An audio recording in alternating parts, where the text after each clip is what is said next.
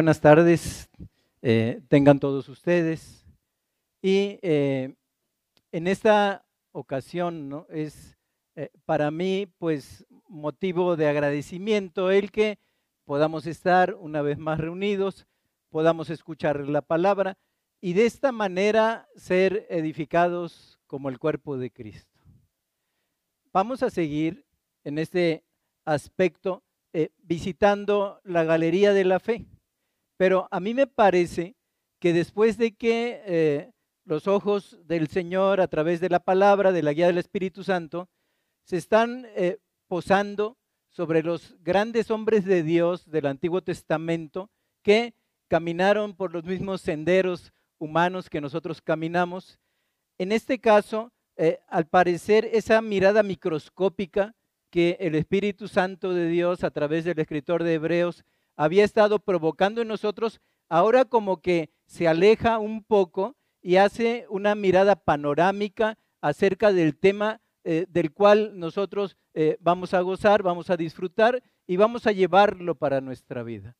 Así es que con ese pensamiento hoy la galería eh, nos está no pintando un cuadro, sino más que nada una panorámica en general de lo que es el pueblo escogido de Dios, el pueblo de Israel.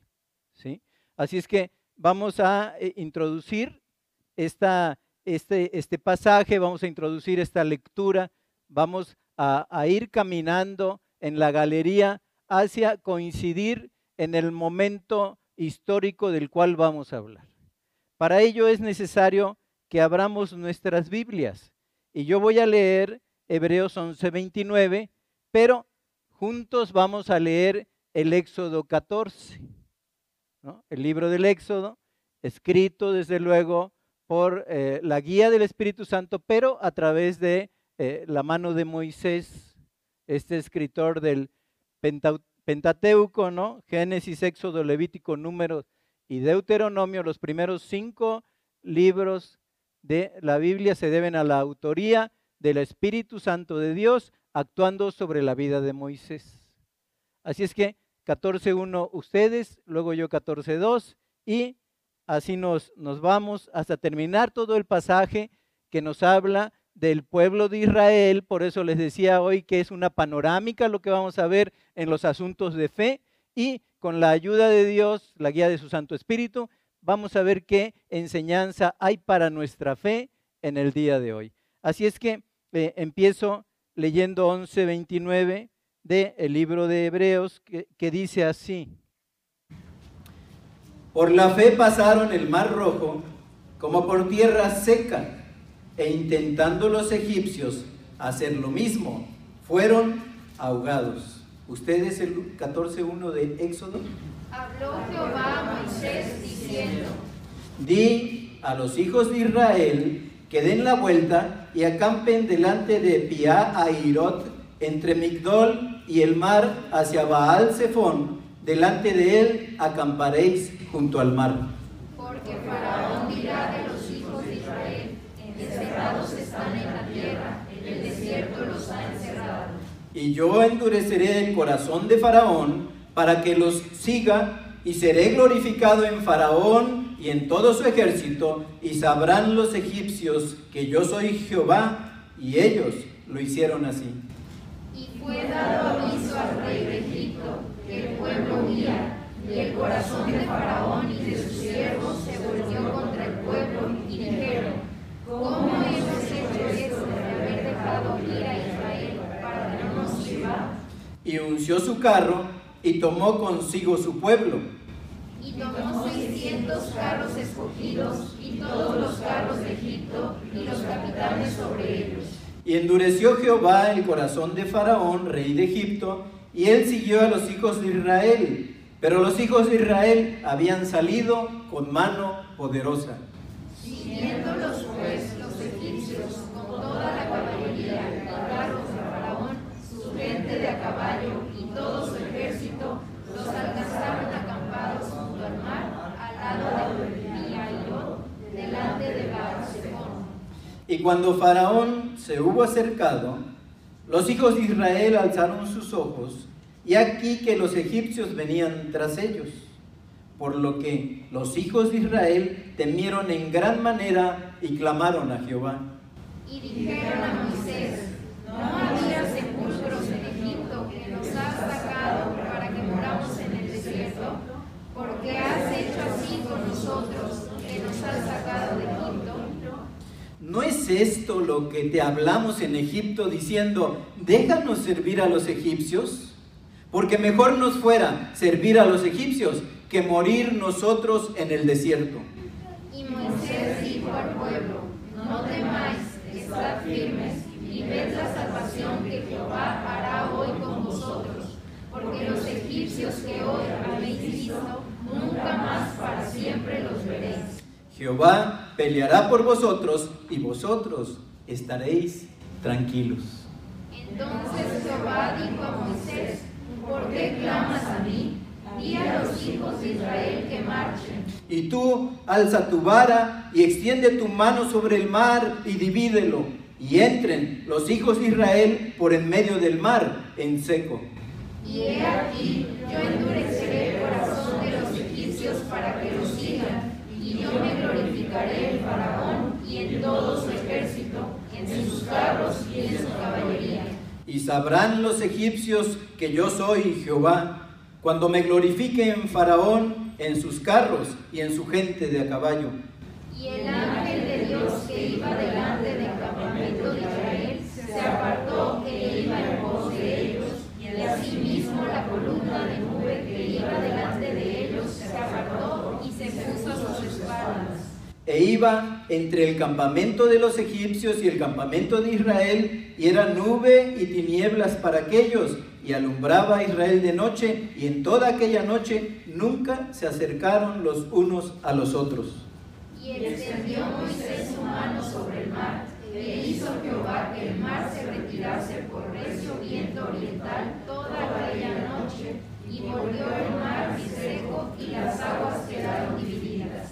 Entonces los hijos de Israel entraron por en medio del mar en seco, teniendo las aguas como muro a su derecha y a su izquierda. Y siguiéndolos los egipcios, entraron tras ellos hasta la mitad del mar, toda la caballería de Faraón, sus carros y su gente de a caballo. Aconteció a la vigilia de la mañana que Jehová miró el campamento de los egipcios desde la columna de fuego y nube y trastornó el campamento de los egipcios. Y quitó las ruedas de sus carros y los lastimó gravemente. Entonces los egipcios dijeron, huyamos de delante de Israel, porque Jehová pelea por ellos contra los egipcios. Y Jehová dijo a Moisés, extiende tu mano sobre el mar para que las aguas vuelvan sobre los egipcios, sobre sus carros y sobre su caballería. Entonces Moisés extendió su mano sobre y cuando amanecía, el mar se volvió en toda su fuerza, y los egipcios al oír se encontraban en el mar. Y Jehová derribó a los egipcios en medio del mar. Y volvieron las aguas y cubrieron los carros y la caballería y todo el ejército de Faraón que había entrado tras ellos en el mar. No quedó de ellos ni uno. Y los hijos de Israel fueron por en medio del mar, en seco, teniendo las aguas por muro a su derecha y a su izquierda.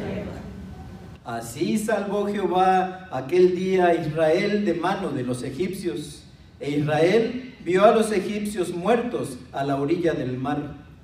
Y vio Israel aquel grande hecho que Jehová ejecutó contra los egipcios, y el pueblo temió a Jehová y creyeron a Jehová y a Moisés, su siervo.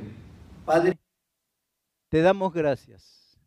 Estamos ante un hecho que no es común. Es un hecho, Señor, maravilloso, que nos habla de todo tu poder. Uno de los portentos más grandes, Señor, que vemos en el Antiguo Testamento fue hecho aquí. Ayúdanos, porque queremos con tu Santo Espíritu, Señor, como nuestro ayudador también, sacar un grande provecho de la lectura de esta mañana. Padre, que tu Santo Espíritu nos enseñe, que tú brilles, Señor, a todo lo alto, que yo mengüe, para que tú seas visto en el centro, Señor, de la escena, porque tú mereces todo esto, Señor, toda la honra y todo el poder. Ayuda a nuestro entendimiento, pero también ayuda que no solo se quede en nuestro entendimiento, sino que baje hacia nuestro corazón y hacia nuestra voluntad, para que de esta manera podamos caminar mejor de tu lado en lo que nos resta del tiempo de peregrinar. Te pedimos tu ayuda y tu bendición en el nombre de Jesús. Amén. Bien, como decía yo en la oración, el cruce del Mar Rojo es la mayor manifestación del poder de Dios en el Antiguo Testamento. ¿Por qué digo en el Antiguo? Porque la mayor manifestación del poder de Dios en el Nuevo Testamento es cuando sueltos los dolores de la muerte, por cuanto no podía ser retenido por ella, el Señor Jesús resucitó. Nunca se ha sabido, ¿verdad?, después de esa historia gloriosa de resurrección, que forma, yo diría, el fondo, que forma el bagaje de nuestra fe, porque si Él no hubiera resucitado, vana sería nuestra fe. Y seríamos dignos de toda conmiseración. Pero Él resucitó. Y está puesto gloriosamente en las páginas de las Escrituras que como Él vive y ahora está sentado a la diestra del Padre, un día también regresará para reinar. Él es el Rey de Reyes y Señor de Señores.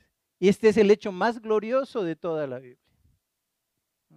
Que por su resurrección nosotros también tenemos la esperanza de un día verle cara a cara y también resucitados, ¿no? Transformando este cuerpo eh, mortal en inmortal, ¿no? Y es eh, en ese sentido también que este cuerpo se muestre glorioso delante de Él por su poder, un día reúna a todo su pueblo para rendirle al Rey la gloria y adoración que solo Él merece. Pero estamos ante este hecho eh, portentoso del Antiguo Testamento. Y miren, así como la Pascua habla de la redención por sangre, ¿se acuerdan? Cuando se tenían que poner a los dinteles de la puerta la sangre del cordero para que el ángel de la muerte, ¿verdad?, pudiera pasar de largo sobre la casa de los israelitas. Bueno, ahí tenemos una redención por sangre, pero el mar rojo nos habla de la redención por poder. La redención por poder, el poder de Dios. Pero miren, dice Hebreos 11:29. Por la fe pasaron el mar rojo como por tierra seca, e intentando los egipcios hacer lo mismo, fueron ahogados.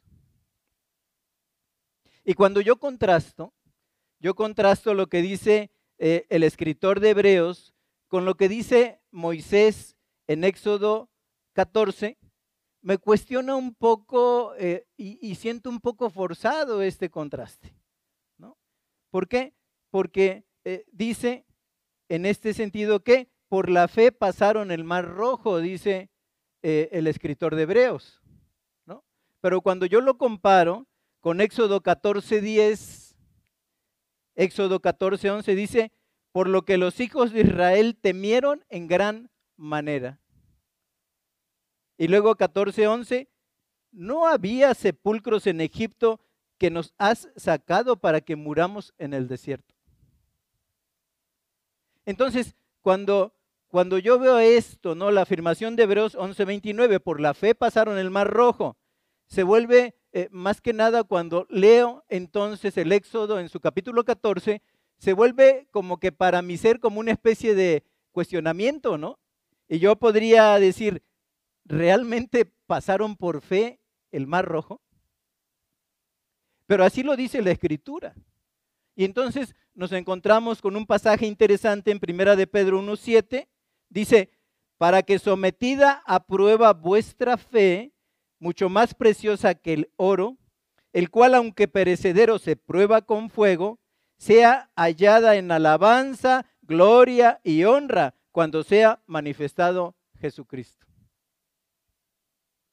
O sea, sí, sí, sí lo pasaron por fe. Y miren qué interesante lo que dice el pasaje, que esa prueba va a ser, eh, eh, esa fe va a ser sometida a prueba, porque esa fe para Dios es mucho más preciosa que el oro, el cual el oro, aunque perecedero, aunque perece, se prueba con fuego. Bueno, cuando es puesta a prueba nuestra fe, dice, sea hallada en alabanza, gloria y honra, cuando sea manifestado Jesucristo. Y así pasó allí. Así pasó allí, en Éxodo 14, ¿no? Porque después de ver eh, el portento de Dios en abrir el mar rojo, tenemos en el capítulo 15 el canto de Moisés. O sea, fue hallada esa fe de todo ese pueblo, más de dos millones de israelitas, fue hallada en alabanza, gloria y honra cuando se les manifestó el poder de Dios. Así como para nosotros el poder de Jesucristo, cuando se manifiesta su poder del ángel de Jehová. Y Éxodo 15 es hallado en alabanza. E-, echó a la mar los carros de Faraón, cantábamos en muchísimas ocasiones. Pero bueno, miren, Hechos 14, 22 dice también, es necesario que a través de muchas tribulaciones entremos en el reino de Dios. O sea, a través de muchas pruebas de nuestra fe, nosotros también, como el pueblo de Israel, entremos a la tierra prometida. Entonces, llegamos a la conclusión de que tiene toda la razón el escritor de Hebreos cuando escribe esto. Nosotros quizá eh, eh, cuando vemos por la fe pasaron el mar rojo, lo podemos entender así. Por su fe probada, pasaron el mar rojo. Esa fe que fue probada los hizo pasar en seco el mar rojo.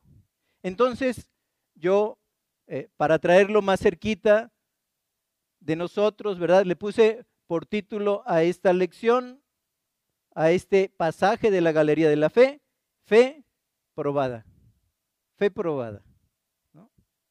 Entonces, ¿qué podemos aprender de lo que hoy nos dice la Escritura? ¿Qué podemos aprender de eso que se desprende de Hebreos 11:29 y nos traslada directamente para tener el contexto histórico a lo que es el Éxodo 14? Bueno, empieza a, a decirnos la historia que los egipcios se dan cuenta que dejaron ir a un pueblo muy numeroso que era el constructor de las grandes pirámides que ahora visita la humanidad entera. Allí en, en el desierto, allá en Gosén. Bueno, él se arrepiente, arma a su gente, ¿no? Toma eh, su, gente de a caballo, sus carros, y prácticamente estamos como eh, delante de las tanquetas o delante en este sentido de, de carros más, los más poderosos que había en ejército alguno del Antiguo Testamento. O sea, prácticamente les envía sus tanques a sus acorazados contra el pueblo desprotegido. Bueno, empieza a ver eh, Faraón junto con su gente selecta, junto con su ejército, que estaba por alcanzar a dos millones de israelitas. Ellos aparentemente, digo aparentemente, estaban sin protección y acampados junto al mar. Esto lo vemos en Éxodo 14:9, porque dice así la escritura. Siguiéndolos pues los egipcios, con toda la caballería y, carros de Faraón, su gente de a caballo y todo su ejército, los alcanzaron acampados junto al mar, al lado de Piairot, delante de Baal Zephón. Entonces, en este sentido, podríamos decir que estaban acampados junto al mar y encerrados entre los carros de Faraón y el Mar Rojo. Yo encontré una cosa interesante aquí. Hay un dicho que nosotros todavía usamos, ¿no? Y quizá este pasaje, dicen algunos escritores, que sea parte del origen de ese dicho popular. Porque cuando se está en un terrible dilema, dice uno, estamos o estoy entre la espada y la pared. Y en este aspecto, ¿verdad? En realidad ese pueblo estaba entre la espada de Faraón y la pared que significaba el mar rojo. Estaban allí entre la espada y la pared. Entonces surge el primer punto de la lección. Surge el primer punto que nos trae la escritura. Un día tu fe va a ser puesta, si no es que ya ha sido puesta en múltiples ocasiones, entre la espada y la pared. Entre una, tomar una determinación que dice, bueno, pero es que si yo eh, eh, tomo y camino por fe en este sentido, va a resultar esto, y si yo camino en el otro sentido, va a resultar esto otro. O sea, voy a pagar una consecuencia de mis acciones. Pero siempre acuérdense, cuando tú estás entre la espada y la pared, al que se le va a llevar la gloria, porque él se la merece, no es a tu persona cuando estés entre la espada y la pared, sino vas a tener que hacer lo que le dé la mayor gloria a Dios. Entonces debemos considerar este primer punto. Un día tu fe va a ser puesta entre la espada y la pared, porque estamos viendo fe probada, la fe probada. Pero hay una, una segunda cosa. Hay una segunda cosa. Los israelitas, después de haber visto la poderosa mano de Dios liberándolas a través de diez asombrosas plagas de la esclavitud de Egipto, ¿se acuerdan? Como que empieza eh, con, con, las aguas convertidas en sangre, todas las aguas de los pozos cartesianos que había, de los ríos, de los arroyos, no había agua potable. ¿no? Y vemos plaga de moscas, ¿no? Y plagas de, de tábanos, ¿no? Plagas en este sentido de una sarna maligna, como si nos, nos recordara ¿no? a las plagas del Apocalipsis, pero finalmente en un, en un hecho glorioso en suma, el Señor los saca a través de la muerte de los primogénitos, sin una sola pérdida humana para el pueblo de Israel. Murieron todos los primogénitos, dice la escritura, de los egipcios. Entonces los, los israelitas eran testigos del enorme poder de nuestro Dios al haberlos sacado con mano poderosa, como leímos en el capítulo 14 del Éxodo, con mano poderosa de Egipto. Y venían de ser testigos de, estas hazañas asombrosas. ¿no? Pero ¿qué leemos entonces en la escritura? Éxodo 14, 10. Dice, y cuando Faraón se hubo acercado, los hijos de Israel alzaron sus ojos y aquí que los egipcios venían tras ellos por lo que los hijos de Israel temieron en gran manera. ¿Cómo? Acababan de ver hechos portentosos que no se han vuelto a ver y que algunos escritores dicen que volverán a realizarse eh, since, o sea, similares, hasta que llegue el momento de la gran tribulación de la que habla la escritura época que la humanidad tendrá que pasar por ella. Días que no se han visto, ¿verdad? Desde que el hombre está sobre la faz de la tierra porque tendrá escala a nivel mundial. Tiempo de angustia, dice el profeta, tiempo de angustia para Jacob. Entonces, en este sentido. Leemos que después de haber visto todo esto, la única respuesta cuando estaba siendo probada su fe fue el temor. Fue el temor. Y así puede ser contigo y así puede ser conmigo. Porque de repente pasamos por el frío de la prueba de nuestra fe y la única respuesta que encontramos es el temor. Es el miedo. Es el pensamiento que te acompaña desde que amanece hasta que anochece de que algo malo va a suceder.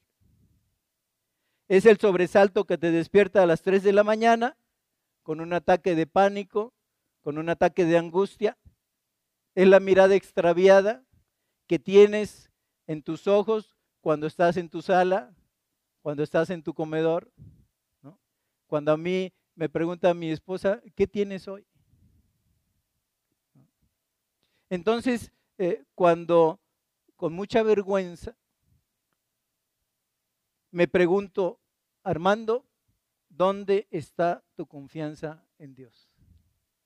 Y tengo que confesar mi pecado. ¿Dónde está Dios? Y eso dijeron ellos, con esto que, que exclama aquí en, en el Éxodo capítulo 14 y versículo 11 también, que eso lo vamos a ver ahorita. Y uno se pregunta, ¿dónde está Dios? ¿No está viendo que me estoy ahogando? ¿No está viendo la prueba por la cual estoy pasando? ¿Se habrá olvidado Dios de mí? Pero ¿dónde está Dios? Miren, aquí lo encontramos en este pasaje, en lo que es este libro del Éxodo, ¿no? Y en ese aspecto, ¿verdad? Vamos a ver Éxodo 14, 19 y 20. Éxodo 14, 19 y 20. ¿Dónde está Dios? Dice, y el ángel de Dios que iba delante del campamento de Israel, fíjense, iba delante del campamento de Israel.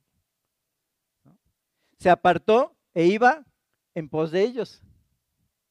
Entonces muchas veces cuando dejamos de mirar a Cristo es porque Él nos está llevando en sus brazos y no lo alcanzamos a ver, ¿verdad? Dice, y el ángel de Dios que iba delante del campamento de Israel se apartó e iba en pos de ellos. Y asimismo, la columna de nube que iba delante de ellos se apartó y se puso a sus espaldas. E iba entre el campamento de los egipcios y el campamento de Israel, y era nube y tiniebla para aquellos, y alumbraba a Israel de noche, y en toda aquella noche nunca se acercaron los unos a los otros. ¿Dónde está Dios cuando nosotros tenemos pruebas y nos parece que nos ha abandonado? Cumpliendo su papel, porque Él es nuestro Padre. Y Él dijo, nunca te abandonaré y nunca te dejaré. Y es como si Moisés nos recordara el Salmo 46.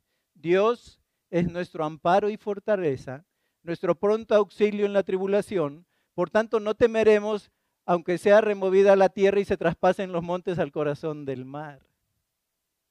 Y es como si nos estuviera diciendo allí en el Salmo, estáos quietos y conoced que yo soy Dios.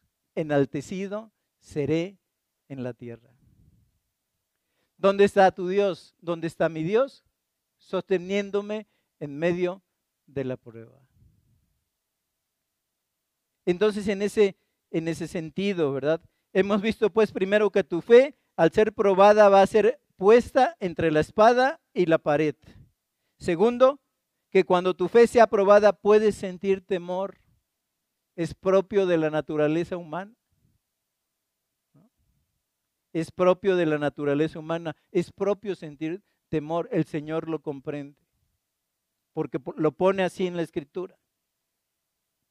Y una tercera cosa, Éxodo 14, 11 Dice así la escritura, Éxodo 14:11, y dijeron a Moisés, ¿no había sepulcros en Egipto que nos has sacado para que muramos en el desierto? Y lo culpan y se quejan, ¿por qué has hecho así con nosotros que nos has sacado de Egipto? En otra parte de la escritura dice, nos sacaste de una tierra que tenía ollas llenas de comida para nosotros. Y, en esos rábanos y en esos puerros era exquisito lo que no, eran esclavos. No solo no les querían ya dar de comer, sino simple y sencillamente les dejaron de dar el ladrillo para construir esas enormes edificaciones egipcias. Pero ellos dicen así, ¿no? Ellos dicen así. Y esto nos lleva a pensar que cuando mi fe es probada, cuando tu fe es probada, puedo elegir quejarme. Fíjense bien, puedo, o sea, no tienes por qué quejarte necesariamente, pero puedes elegir quejarte. Es decir, ahí hay una queja. ¿No había sepulcros en Egipto que nos ha sacado para que muramos en el desierto? Y uno eh, podía decir, yo lo leía en otros tiempos y decía, qué falta de fe de los egipcios, ¿no? Me sorprende si acababan de ver las enormes maravillas y la mano poderosa con la que Dios los había sacado de tierra de esclavitud. Pero en este sentido, ¿no? Es sorprendente más que en el pueblo de Israel cuán a menudo nosotros nos vemos haciendo lo mismo. Nos vemos quejándonos cuando se está poniendo a prueba nuestra fe quejándonos por las inconveniencias o por las aflicciones. Y si analizamos la, fidelidad de Dios en el pasado, podemos evitar las quejas cuando nos enfrentemos a una crisis. Dios puede hacer algo como lo vemos en el capítulo 14 cuando tú clamas a Él solicitando ayuda. ¿Sabes qué puede hacer con tu queja? Nada, esa es una queja, eso es, es lo, humano, ¿no? Es, es algo que viene de, la parte baja de nuestro ser. Porque inclusive nuestras quejas es ah, ah, de alguna manera algo visceral que nosotros hacemos, quejarnos en el momento de la crisis. Pero podemos elegir no hacerlo. ¿Por qué no hacerlo? Porque si analizamos la fidelidad de Dios en el pasado, podemos evitar las quejas. Dios siempre ha sido fiel con su pueblo. Siempre nos ha sacado. ¿Quién puede decir, no, no, a mí me abandonó en ese, en ese desierto antes de atravesar ese mar, a mí me abandonó completamente? Dios siempre se ha manifestado en nuestra vida.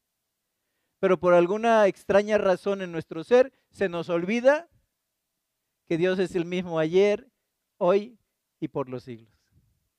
Entonces, en este sentido, queridos, podemos escoger también el no quejarnos cuando la mano poderosa de Dios se está posando sobre nosotros para probar nuestra fe. ¿Por qué? Porque para Él es mucho más preciada que el oro, el cual se prueba pasando por fuego. ¿Y cómo voy a salir después de esa prueba, verdad? Si el Señor me ayuda a salir de ello, que así será, si lo rogamos, si le obedecemos, así será. ¿Cómo voy a salir? Probado, como el oro, más reluciente, más hecho a su forma, más hecho a su imagen y semejanza, porque Él nos va tallando como el, como el buen alfarero, el divino alfarero. Hasta que tenga una vasija que le dé la honra a Él. Y las pruebas son el cincel invisible de la mano de Dios que va forjando nuestra personalidad y va forjando nuestra fe. Así es que bien harías, José Armando, bien haríamos en no quejarnos en el momento de la prueba. Pero cuarta cosa, cuarta cosa, cuando nuestra fe es probada podemos aprender mucho de lo que Dios hizo en Moisés. Miren, dice Éxodo 14, 13 y 14, dice así la escritura. Y Moisés dijo al pueblo, no temáis, estad firmes y ved la salvación que Jehová hará hoy con vosotros. La salvación que Jehová hará hoy con ustedes, porque los egipcios que hoy habéis visto, nunca más para siempre los verán. Nunca más para siempre los verán. Jehová peleará por ustedes y ustedes estarán tranquilos. Salmo 46, 10, ¿no? Estáos quietos, que ya me había referido, y conoced que yo soy Dios. Y Él, que todo lo hace para su gloria, dice, enaltecido seré en la tierra. Y hoy todavía este hecho nos lleva a darle la gloria a Él y a enaltecer su nombre. Moisés tenía en un momento dado puesta su confianza en Dios. Cuando parecía que estaban atrapados, Moisés invocó la intervención de Dios. Quizá no seamos perseguidos, querida iglesia, quizá no seamos perseguidos por ningún ejército, pero podemos sentirnos igualmente atrapados por las circunstancias de la vida. Y uno puede decir, bueno, es que soy un hombre de poca fe. Y el Señor te dice, si tuvieras fe como un granito de mostaza, tú le pedirías a esta montaña que se pasara de aquí para allá y las montañas se moverían. Pero el Señor comprende que tenemos poca fe en pasajes de nuestra vida. Por eso tenemos que aprender y estamos viendo la galería de la fe para llevarlo más cerquita nuestro y de esta manera poder decir, ¿cómo puedo yo, así como hombres de carne y hueso actuaron e hicieron, ¿cómo puedo ser yo, en lugar de ser un visitante, un participante de la galería de la fe? Entonces, en este sentido, ¿verdad? Aunque nuestra primera reacción puede ser la desesperación, debemos adoptar la actitud de Moisés para estar firmes y ver la salvación que Dios dará en medio de la prueba de tu fe. Y aquí yo estoy con vosotros. Yo Jehová, que te esfuerzo. Mira que te mando que te esfuerces y seas valiente. Todo lo que pidiereis al Padre en mi nombre os será hecho. Entonces, queridos hermanos, ¿verdad? Debemos de imitar esta actitud que tuvo Moisés, confiar, esperar. Él dará no la respuesta que nosotros queremos, sino la respuesta que nosotros necesitamos para nuestra vida en el momento en que nuestra fe está siendo probada. Pero la salvación vendrá de Dios. Él no tardará. Me recuerda Isaías, por un momento te dejé, pero ahora te recogeré con grandes misericordias. Y miren, quinta cosa. Mira lo que dice el Éxodo 14, 15 y 16. Éxodo 14, 15 y 16. Entonces Jehová dijo a Moisés, ¿por qué clamas a mí? Di a los hijos de Israel que marchen y alza tu vara y extiende tu mano sobre el mar y divídelo y entren los hijos de Israel por en medio del mar en seco. ¿Qué me enseña esto? ¿Qué nos enseña esto en ese aspecto? Dios le dijo a Moisés, deja de orar y muévete. Nos recuerda otro hecho también de ese peregrinar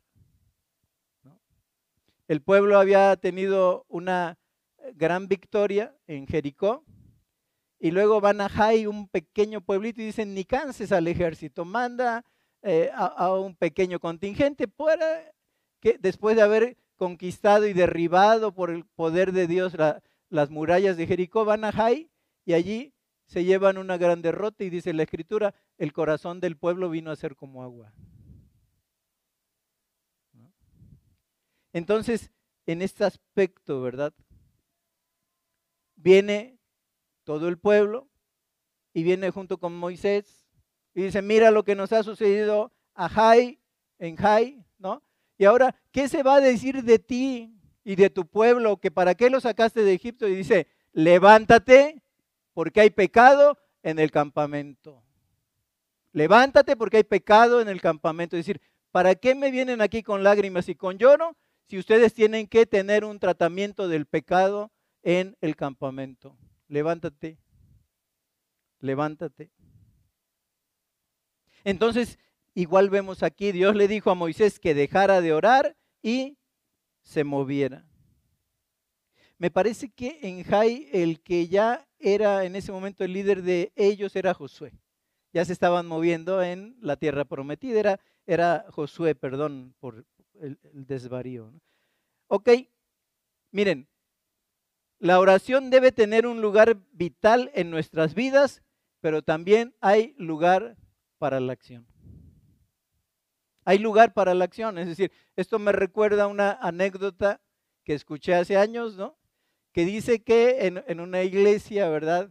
De una iglesia de Cristo, una iglesia evangélica, bueno, de repente ponen eh, por ahí, eh, se podría decir, este, un bar, ¿no? Un, lugar de mala nota que no dejaba prácticamente oír eh, las predicaciones por el escándalo que tenían allí en, esa, en ese enorme bar, en esa enorme cantina. Y bueno, habían venido los varones, las mujeres de la congregación, habían estado orando para que Dios quitara el permiso de funcionamiento, ¿no? que las autoridades lo negaran y pudieran cerrar las puertas de ese bar. Pero llega una noche, ¿verdad? Y unas, unas hermanas, ya saben cómo son las, las mujeres, ¿no? Mujeres este, e, en este sentido esforzadas y se ponen a orar, ¿no? Y a la mañana siguiente ese lugar, esa cantina, ese bar, se incendia y amanece quemado. Y entonces le dicen los hermanos, pero nosotros estuvimos orando mucho tiempo. Sí, hermano, porque ustedes oraron y nosotros hicimos hora acción. O sea, agarramos la antorcha y le dimos fuego al, al asunto. Esto se los comento porque en un momento dado, desde luego la oración debe de tener un lugar vital en nuestras vidas, pero también debe de haber lugar para la acción. Miren, en ocasiones sabemos qué hacer, ya sabemos qué hacer, ya Dios nos dijo lo que debemos de hacer, pero oramos para pedir más dirección como una excusa para justificar que no queremos actuar. Ya Dios nos dijo, tú tienes que hacer esto. No, no, estoy metiéndole más oración, no sea que yo me vaya a confundir. No, no, es claro que Dios te está dando a que te muevas ya hacia una dirección. Si sabemos, si ya lo hemos orado, si ya Dios ha manifestado su voluntad, se ha comprobado por la palabra, si sabemos lo que tenemos que hacer, es tiempo de moverse. Es tiempo de moverse, hermanos, de dar ese paso. Junto con esto quiero decirles que una tendencia que tenemos cuando nuestra fe está siendo probada es abandonar. Y nos dejamos de ver en la reunión y dejamos de tener compañerismo. Pero, querida iglesia, cuando más debemos insistir con los hábitos piadosos, aunque no se tengan ganas, aunque no se tengan deseos, es cuando tu fe está siendo probada. Eso es una bendición. Tenemos que ir más a la palabra. Pero ¿sabes qué ganas tiene uno cuando está en medio de una depresión y está siendo un aprobado de leer la palabra? Ninguna. Pero tenemos que hacerlo. ¿Sabes cuántas ganas dan de orar cuando la fe está siendo probada? Pocas, pero tenemos que hacerlo. ¿Sabes cuántas ganas dan de venir a la reunión? Porque dicen, tan pronto me van a ver, oye, ¿a ti qué te pasa? Yo te veo mal y dicen, mejor no voy.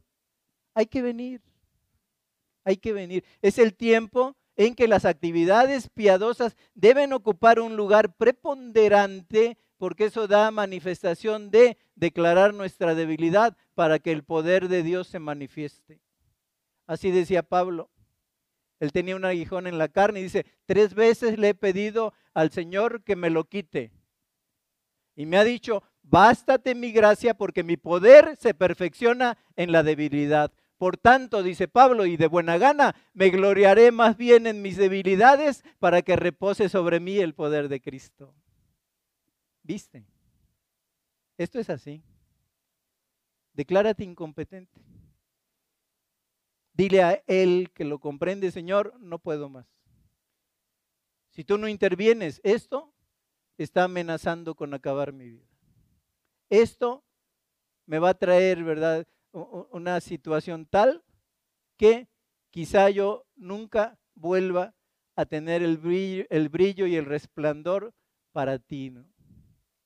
Nunca voy a volver a brillar para ti. Y el Señor está diciendo, bástate mi gracia, porque mi poder se perfecciona en la debilidad. Entonces, en este aspecto, ¿verdad? Ok, la oración debe de tener un lugar importante, pero cuando Dios te dice a moverte, muévete. Y cuando menos debes de faltar a la reunión, y cuando menos debes de faltar a la lectura, y cuando menos debes de faltar a la oración, es cuando tu fe está siendo probada. Porque tarde o temprano, así como sucedió con Daniel, ¿se acuerdan? Que le pedía a Dios una intervención. Y cuando llega el ángel dice, tu oración había sido escuchada hace tiempo, pero el príncipe de Tiro se me opuso. Pero Daniel, aquí estoy. Dios escuchó tu llamado. Dios lo ha escuchado. Pero no manda la respuesta en el tiempo que tú quisieras que se diera, sino cuando Él ve que tu fe ha sido probada como el oro, y entonces va a darte un fruto apacible en esa prueba. Y vas a salir con un mayor crecimiento, con un mayor pulimento o pulimiento de esa fe para la gloria de Cristo. Entonces, en ese sentido, ¿verdad? En ese sentido, quiero terminar con Éxodo 14, 21. Dice así la palabra de Dios. Y extendió Moisés su mano sobre el mar, e hizo Jehová que el mar se retirase por recio viento oriental toda aquella noche, y volvió el mar en seco, y las aguas quedaron divididas. No había, si nosotros vemos este panorama, ninguna posibilidad de escape, pero Dios abrió un camino. Dios abrió un camino de tierra seca a través del mar. Y así es Dios. Cuando tú dices, hasta aquí llegué, Dios abre un camino. Y Dios te dice, pasa, porque voy abriendo caminos para mis hijos. Voy sacándolos de, de estar entre la espada y la pared. Voy tomándonos de la mano y entonces lleva en su seno a la perniquebrada, a la oveja que está sintiendo que sus fuerzas ya le han abandonado, tiene tiempo. Él abre caminos hasta la fecha. Muchas veces nos vamos a ver atrapados en un problema, probándose nuestra fe y la verdad es que no vemos ninguna salida. Querida iglesia, no nos aterroricemos. Dios puede abrir un camino.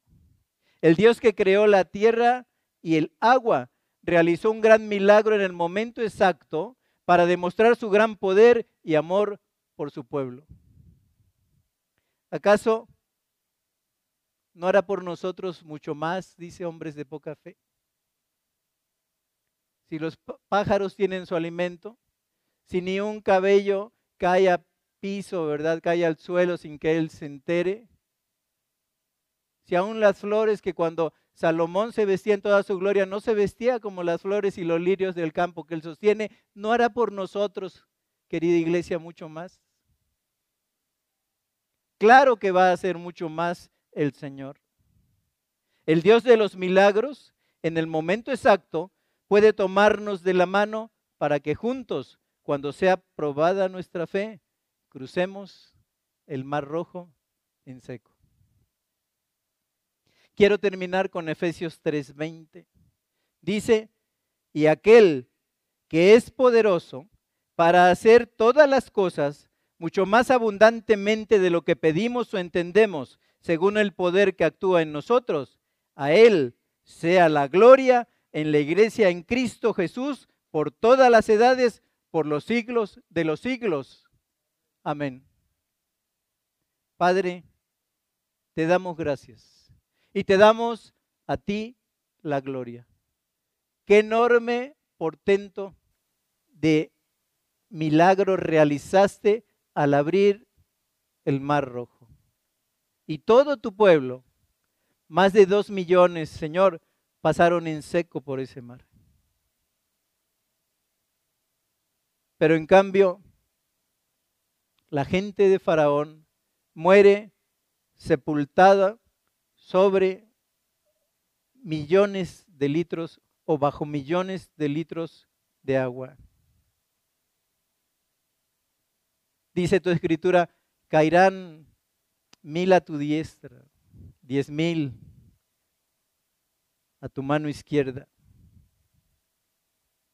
Pero el ángel de Jehová acampa alrededor de los que le temen y los defiende. Que Dios como tú. Ayúdanos en nuestras pruebas de fe, que son seguras para el cristiano. Si nuestra fe no está siendo probada constantemente, entonces quizá algo estemos haciendo mal. Porque aquel que comenzó la buena obra en nosotros la perfeccionará hasta el día de Cristo. Estamos llamados para que a través de muchas pruebas y tribulaciones lleguemos a la eternidad y a tu presencia. Bendecimos tu nombre. Porque así como tuviste eh, en ese sentido gracia para tu pueblo, así es la gracia que tienes para con nosotros, a pesar de nuestra poca fe. Bendito Dios, ayúdanos a cruzar. Ayúdanos en todo momento a que caminando por ese camino estrecho, ese camino angosto, un día podamos verte cara a cara, Señor. Bendecimos tu nombre. Gracias por esta lección que nos recuerda que puestos en tus manos no habrá barrera y no habrá prueba que nos aleje de tu mano poderosa, ni lo alto ni lo profundo, ni lo pasado ni lo porvenir, ni la vida ni la muerte nos pueden separar del amor de Dios que es en Cristo Jesús. Bendito seas cuando pruebas nuestra fe. Y que esa prueba dé como resultado labios que glorifican tu nombre, labios que te agradecen, labios que te dan a ti la gloria y la honra, porque eres el único que la mereces por los siglos de los siglos. Amén. Muchas gracias. Tengan una buena tarde. El Señor les bendiga.